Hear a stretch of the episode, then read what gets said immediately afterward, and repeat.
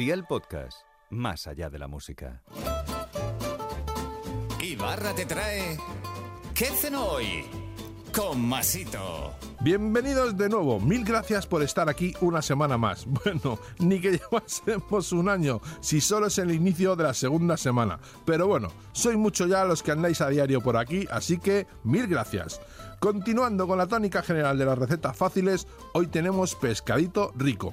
Yo voy a recomendaros cazón, pero puedes poner el que más te guste. Vea por la libreta y toma nota de los ingredientes que te doy la receta para 4 personas aproximadamente. 750 gramos de cazón o el pescado que más te guste en tacos de bocado sal, cebolla en polvo, pimentón dulce, 250 ml de vinagre de vino blanco, 250 ml de agua, dos dientes de ajo, dos huevos y pan rallado. ¿Empezamos con la preparación? Pues venga, ¡al lío!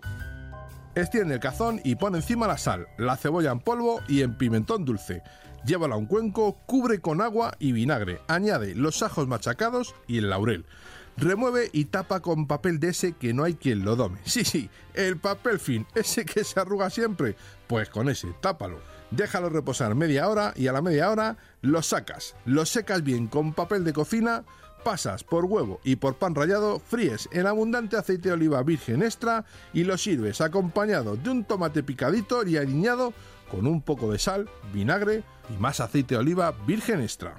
Un consejo, como cualquier maceración, gana mucho de un día para otro, pero así, con media horita, también queda muy guay. Los deberes para mañana te los dejo por aquí, filetes de pavo, setas o champiñones, cebolla, caldo de ave, vino blanco y perejil fresco. Espero y deseo que te haya gustado esta nueva receta y que te suscribas al podcast. Ya sabes que es gratuito.